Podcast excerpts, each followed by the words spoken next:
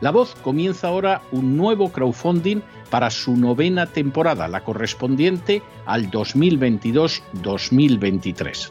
Lo hace además en unos momentos en que la libertad de expresión está más amenazada que nunca en décadas en España, en Hispanoamérica y en el resto del mundo.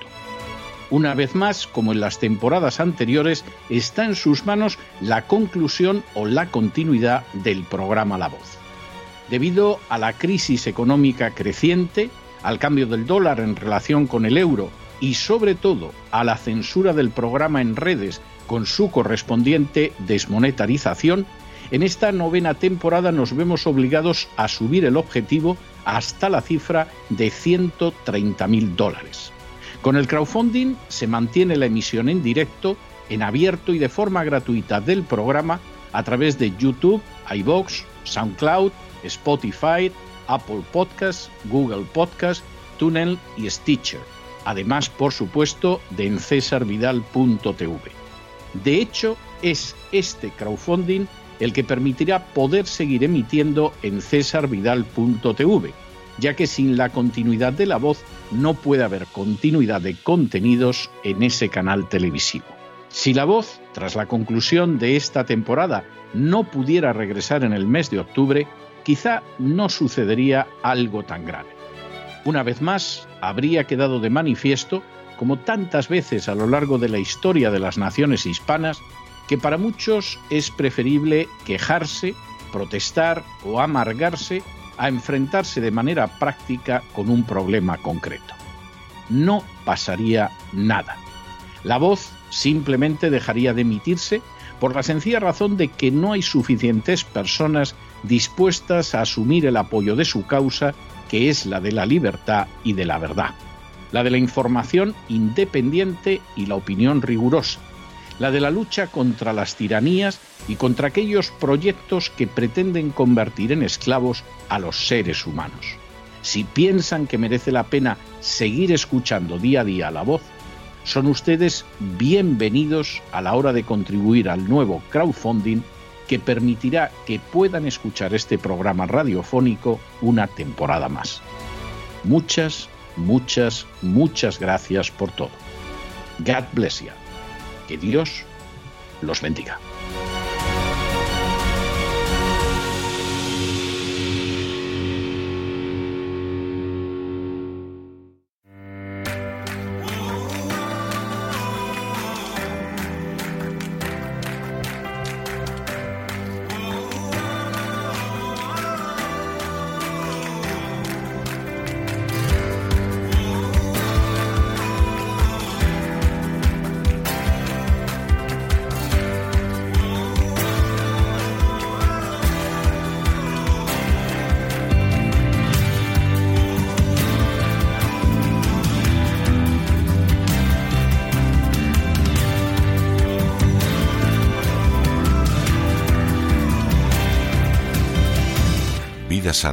Con Elena Kalinnikova.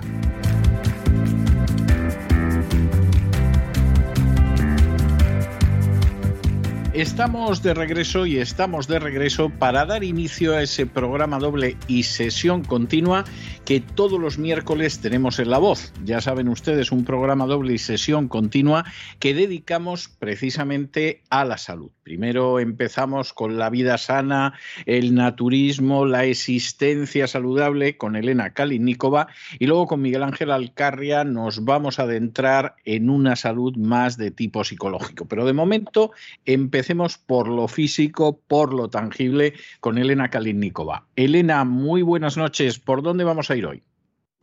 Buenas noches, César. Pues a mí me gustaría dedicar unos programas a las harinas saludables. Y la primera en la lista, la que tengo, es una de las más populares hoy en día, que es la harina de coco. Ya que la importancia de las dietas bajas en carbohidratos y sin gluten ha tomado mucha fuerza para muchísimas personas y uno de los componentes naturales que ha ganado mucha popularidad es la harina de coco, pues de hecho está comprobado que cuando se sustituye ciertas cantidades de las harinas tradicionales por la harina de coco, se disminuye, por ejemplo, el índice glucémico. Y esto evitaría pues desagradables incrementos de los niveles de glicemia.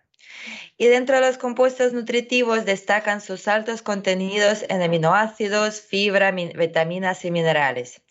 Por mencionar un ejemplo, un cuarto de taza de harina de coco puede proporcionar 7 gramos de proteína y aportar tan solo 120 calorías. De esta forma podemos mencionar que aunque la avena y la quinoa nos proporcionan igual cantidad de proteína, ellas añaden además 160 calorías, es decir, estamos en presencia de un alimento ideal que es bajo en cuanto a niveles energéticos y es equilibrado en cuanto a macro y micronutrientes. Algo inesperado es que aparte de nutrir, aventaja a las harinas tradicionales en cuanto a su enorme capacidad de protección contra infecciones, mejorando cualitativamente la actividad inmunológica de nuestro organismo. Esto sin mencionar sus enormes ventajas de consumo para pacientes celíacos y diabéticos. ¿Y qué se entiende por harina de coco? Pues es un ingrediente principal, es la harina de coco, es la pulpa o carne orgánica fresca del fruto. La carne que se ha separado debido a la extracción de la leche de coco y se deshidrata y posteriormente se desgrasa para luego molerse y de esta manera obtenemos la harina de coco. Y su consistencia de hecho es similar a la harina de trigo, a la que todos conocemos.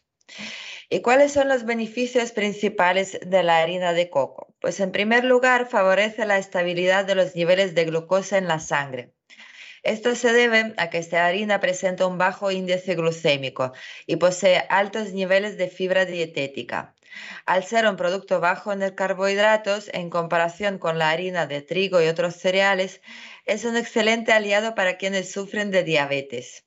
Es muy útil, pues posee un impacto muy leve en los niveles de glucosa sanguíneos. Y se ha observado que los elementos con alto contenido de fibra dietética ayudan a disminuir la velocidad con que ingresa la glucosa en el torrente sanguíneo. Con respecto al bajo índice glucémico, es bueno que sepáis que los productos que realicéis con esta harina poseen menos probabilidades de aumentar los niveles de glucosa sanguínea. Y aunque investigaciones han desvelado que consumir diariamente de 15 a 25 gramos de fibra de coco es muy favorable, y esto se debe a que ayuda a reducir los niveles de colesterol total en sangre en un 11%. A su vez puede reducir los niveles de eh, colesterol, malo en un 9% y los triglicéridos en un 22%. También la harina de coco promueve una digestión saludable. Ciertos estudios han demostrado que el alto contenido de fibra dietética en la harina de coco mejora los procesos digestivos. Dado que un alto porcentaje de la fibra de coco es insoluble, el volumen de las heces se ve aumentado al igual que la transitabilidad intestinal. Y este es un elemento muy importante para evitar el estreñimiento. La presencia de pequeñas cantidades de fibras solubles y otras fermentables le convierte en un excelente prebiótico, ya que favorece la proliferación de las bacterias beneficiosas que habitan en el tracto intestinal. Y de esta forma se logra realizar el correcto aprovechamiento de los ácidos grasos de la cadena corta producidas por dichas bacterias. Dentro de esos ácidos grasos destacan butirato, propionato y acetato. Su principal función pues consiste en proporcionar energía a las células que se encuentran en el colon y además favorece la integridad de la mucosa intestinal y de los genes responsables de la proliferación celular. Y por supuesto ayuda a prevenir los riesgos de enfermedad cardíaca. Se ha logrado establecer que la harina de coco puede mejorar la salud del corazón. Esto está muy asociado con una serie de ácidos grasos de cadena media que poseen propiedades hipocolesterolémicas y antitrombóticas. Es decir, no eh, evita que se produzcan los trombos. Y también se ha observado que favorecen la regresión de la placa ateromatosa, la cual es la responsable de la mayoría de los eventos coronarios agudos, otra serie de enfermedades vinculadas al mal funcionamiento arterial. Y lo curioso que beneficia los procesos conducentes a la pérdida de peso. La harina de coco, al contener MCT, que son los triglicéridos de cadena media, que son componente natural de muchos elementos, incluidos el aceite de coco y el aceite de la, de la almendra. Los MCT son tipos de ácidos grasos saturados que en lugar de ser almacenados, tienden a ser rápidamente absorbidos, convertidos en cetonas y utilizadas en el metabolismo celular y la producción de energía. Los MCT son populares en la dieta, por ejemplo, cetogénica, ya que las cetonas proporcionan una fuente potencial de combustible para las células cerebrales. Y un triglicérido consta de tres ácidos grasos y una molécula de glicerol y ayuda en la metabolización energética directamente desde el hígado de forma inmediata. Y esto a su vez evita acumulaciones innecesarias de grasa corporal, siendo por lo tanto un alimento muy eficiente en su forma de aprovechamiento. Es decir, es energéticamente positivo para aquellas personas que desean mantener un peso corporal estable. Y por otra parte, la cantidad de fibra que contiene la harina de coco induce una sensación de saciedad que evita el desarrollo de eventos de apetito desmedido. Y por otra parte, los contenidos equilibrados de em, digamos, aminoácidos esenciales hacen posible que nuestro organismo mantenga además un nivel adecuado de la síntesis de proteínas. Se sabe además que promueven un mejor funcionamiento del sistema endocrino y del páncreas. De esta forma se logra alcanzar una mayor eficiencia energética y una menor acumulación de tejido graso. También la harina de coco incrementa la inmunidad frente a ciertos patógenos. El ácido láurico es un ácido graso de cadena media presente en cantidades importantes en la harina de coco. Y muchos estudios han revelado que por medio de él es posible lograr incrementar la inmunidad corporal. Se ha observado que cuando el ácido láurico se convierte en monolaurina, adquiere la capacidad de eliminar una serie de infecciones virales, incluyendo la gripe, resfriado común, infecciones por hongos, herpes labial y genital. Es decir, posee la capacidad de aniquilar una amplia gama de huéspedes de patógenos dañinos. Se incluye además una serie de trastornos digestivos y enfermedades crónicas. Ha sido sometido a pruebas de laboratorio y es uno de los ácidos grasos con mayor capacidad de control sobre los microbios. Incluso se ha demostrado su efecto sobre la bacteria Staphylococcus aureus. Esta bacteria es resistente a la meticlina y es responsable de causar serias infecciones cutáneas en ambientes hospitalarios y escolares. Se ha observado también que puede controlar el hongo, la Candida albicans, agente causal de la conocida candidiasis vaginal. Y por supuesto, la harina de coco es una opción saludable para personas diabéticas y celíacas. El hecho de ser un alimento sin gluten hace posible que la harina de coco sea utilizada con pocas o ninguna restricciones por parte de personas que poseen intolerancia al mismo. Sabemos que son muchos los alimentos que contienen gluten y el mismo se designa como glucoproteína. Y este compuesto está presente en la mayoría de los cereales de consumo habitual en la dieta. Dentro de ellos se puede mencionar el trigo, la cebada, el centeno y la avena. Y la enfermedad celíaca es autoinmunitaria, siendo su característica principal la intolerancia permanente y crónica al gluten. Por ello, el consumo de esta alternativa nutricional que ofrece la harina de coco es una opción viable y sana para evitar las molestias a nivel digestivo. Ello incluye celíacos no diagnosticados. Y por otra parte, la harina de coco posee bajos niveles de carbohidratos. Esto significa que posee bajos contenidos de azúcares de fácil digestión, aproximadamente un 14%.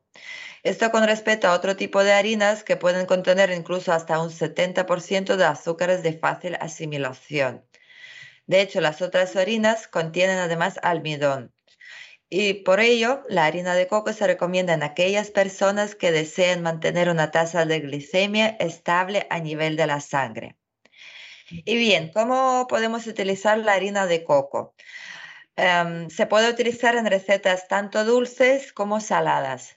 Y esto permite realizar infinidad de combinaciones, pudiendo combinarse con otros ingredientes. A pesar de su aspecto y una textura ligera, se vuelve bastante denso cuando se cocina o hornea. Es importante asegurarse de que la harina esté libre de grumos antes de empezar a utilizarla. No estaría de más si antes de utilizarla la tamizamos. Y la harina de coco se puede emplear en una diversidad de recetas y es ideal para sustituir otras harinas cuando elaboramos pan, panqueques, galletas u otros productos horneados. Debemos considerar que la harina de coco tiende a absorber más líquido que otras harinas.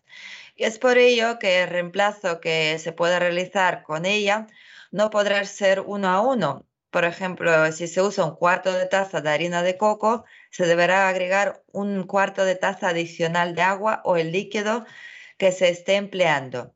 Esto ocurre porque al tener alto contenido de fibra y no poseer gluten, absorbe mayor cantidad de humedad que el resto de las harinas conocidas. Y por lo tanto hay que familiarizarse bien con esta harina, ya que posee menos adherencia que las otras, por lo que es bueno ingeniársela para que tenga adherencia. Los expertos han resuelto este problema empleando un huevo por cada cuarto de harina de coco o bicarbonato sódico. Con ello han logrado obtener una textura muy esponjosa. Y voy a darles algunos ejemplos prácticos. Por ejemplo, eh, se puede agregar un cuarto de taza de harina de coco en la preparación de batidos. Se estará añadiendo una cantidad extraordinaria de proteínas y aparte de ello se obtendría un sabor poco común y una textura un poco más espesa. Al agregarlas a las sopas, por ejemplo, pues obtendría una consistencia muy parecida al de migajón de pan.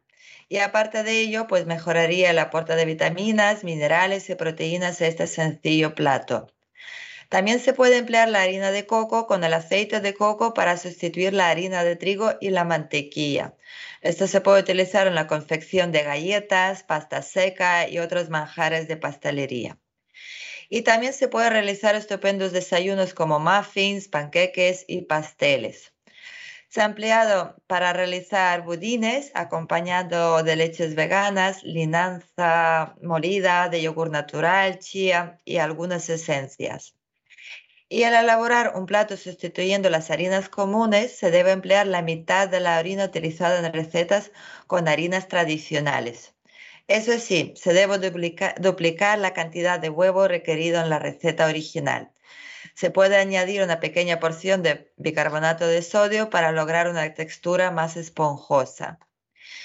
Y también, como todo, tiene algunas precauciones en el uso de harina de coco algunos detalles que deben ser considerados al consumir o emplear la harina de coco. Esto no quiere decir que la harina de coco no sea una alternativa mucho más saludable a las harinas tradicionales repletas de carbohidratos.